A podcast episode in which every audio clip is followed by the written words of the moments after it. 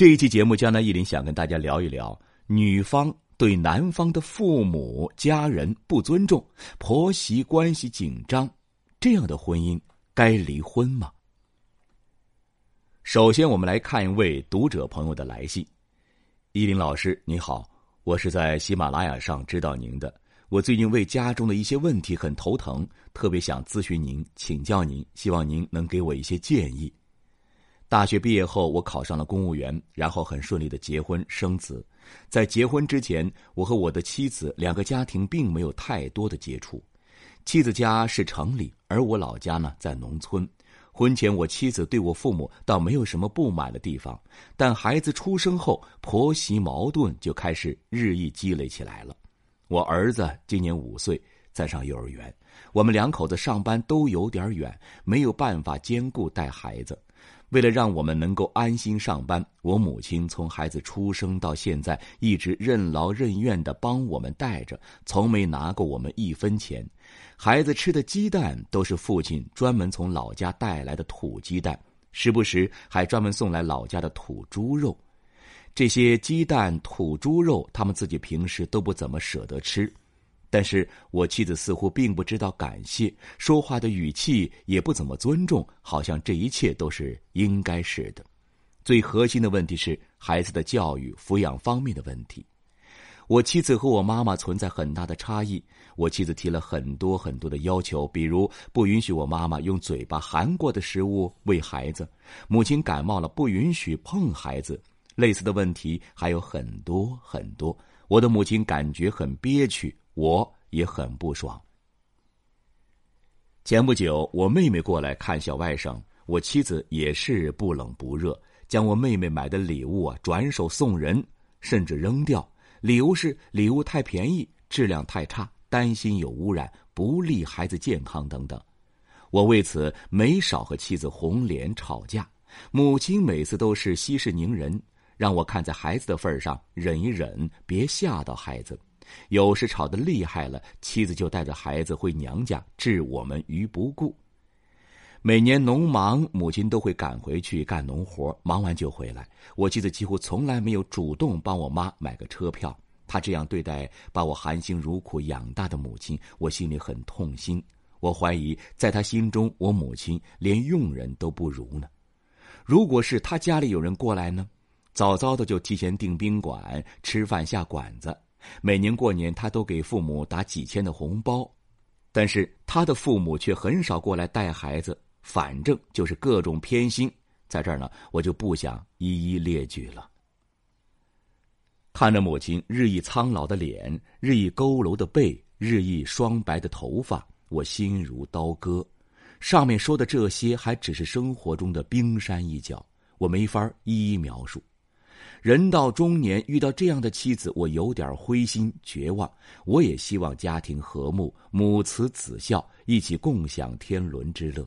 但是这几年下来，我对妻子不仅没有爱，更多的是恨和对家里父母的愧疚。我想知道，我老婆到底是一个什么样的人呢？我是否应该和老婆离婚呢？我姓杨，我妻子姓高。他的生日是公历一九八八年十一月二十二日八点四十五分。首先来看一下五行格局分析，杨先生，你妻子的八字为戊辰、癸亥、辛巳、壬辰，五行属金，生在亥月，为伤官格。这位高女士有以下典型特征：一、年干和月干相合。二月支和日支相冲，三命中伤官很重，四水旺湿土重重啊。此命之辛金生在亥月，属于寒金，又生在成年辰时。这个辰为水库，又是湿土，偏寒偏湿，最喜欢火来温暖。这个火啊，有调节气候、暖经的效果。故以火为用神，喜欢造土，最忌讳的就是水，而唯一的火是日之上的巳火，但这个巳已受到了冲克，这是一个缺陷了。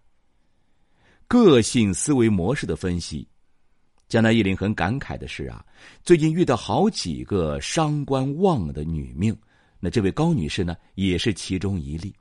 这位高女士一看就是一个很感性的人，甚至可以说是一个性情中人。命中带食神，伤官很重，悟性不错，聪明之人。这种冬天的寒金之命，一般来说相貌应该还不错。高女士最大的特点是心气高、要强，容易有洁癖，对周围人要求高，容易给人以不近人情的感觉。杨先生反馈说：“的确如此。仔细想想，我妻子的确有洁癖，对生活、对感情都有洁癖。在生活上，不仅对我妈，对我也是一个样总是喜欢指责，说这个不对，说那个不好，好像全世界就她一个人对一样。”这位高女士呢，命中伤官为忌。这种人还有一个特点，就是在人际交往，包括和亲戚朋友交往的过程中，总是喜欢计算得失。虽然不一定喜欢占别人的便宜，但生怕吃一点苦。这一点啊，不仅会影响感情婚姻，同样也会影响他的事业。这样的人在自己家里横。家人呢可以忍让迁就，但是在公司在单位与同事也这样做天做地的话，别人可不会忍着你，所以啊，容易受到别人的记恨，阻碍事业的发展。杨先生反馈说：“是的，他就是这样的人。他是大学教师，本来早就可以入党，早就可以评中级职称了，但一直通不过考核。”他在学校人缘很不好，他自己还能觉得呢？老天不公呢。江南一林经常遇到高女士这样的女命，这样的人往往容易占小便宜、吃大亏。在生活中，大家都是像让着小孩一样让着他，但他自己还茫然不知，还觉得别人不好，觉得自己很完美。人生命运吉凶的分析。江南忆林呢，重点帮高女士分析一下啊，她的感情、婚姻方面的运势吧。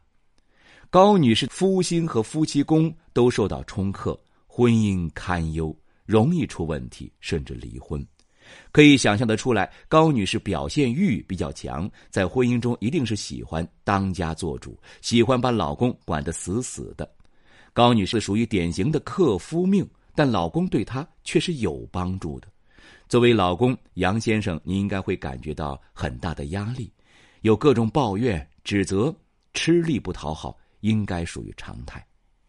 杨先生反馈说：“的确如此，我当初看上他，怎么说呢？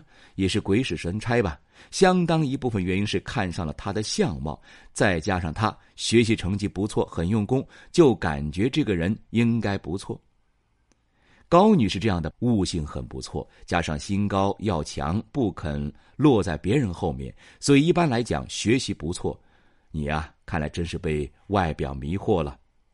高女士当前所在的大运及二十五岁至三十四岁之间为很强的金运、劫财运，这种运呢，夫星衰弱。